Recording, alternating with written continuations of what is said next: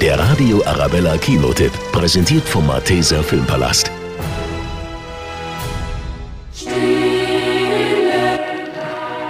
Riragu, Holz ist gut in Erinnerung.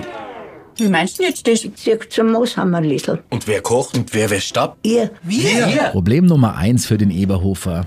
Die Oma hat nicht mehr so richtig Bock auf die eigene Familie. dann mach ich einen Führerschein. Führerschein. Jetzt ging's komplett.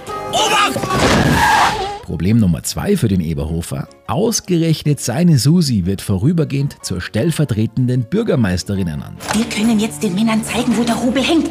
Super. Ja, meine, deine Susi hat ja da ganz schön Feier unterm Arsch, ha? Wenn du nicht aufpasst, dann hast du bei dir bald nichts mehr zum Melden. Und Problem Nummer drei für den Eberhofer. Zu allem Übel ist der Steckenbiller Lenz weg.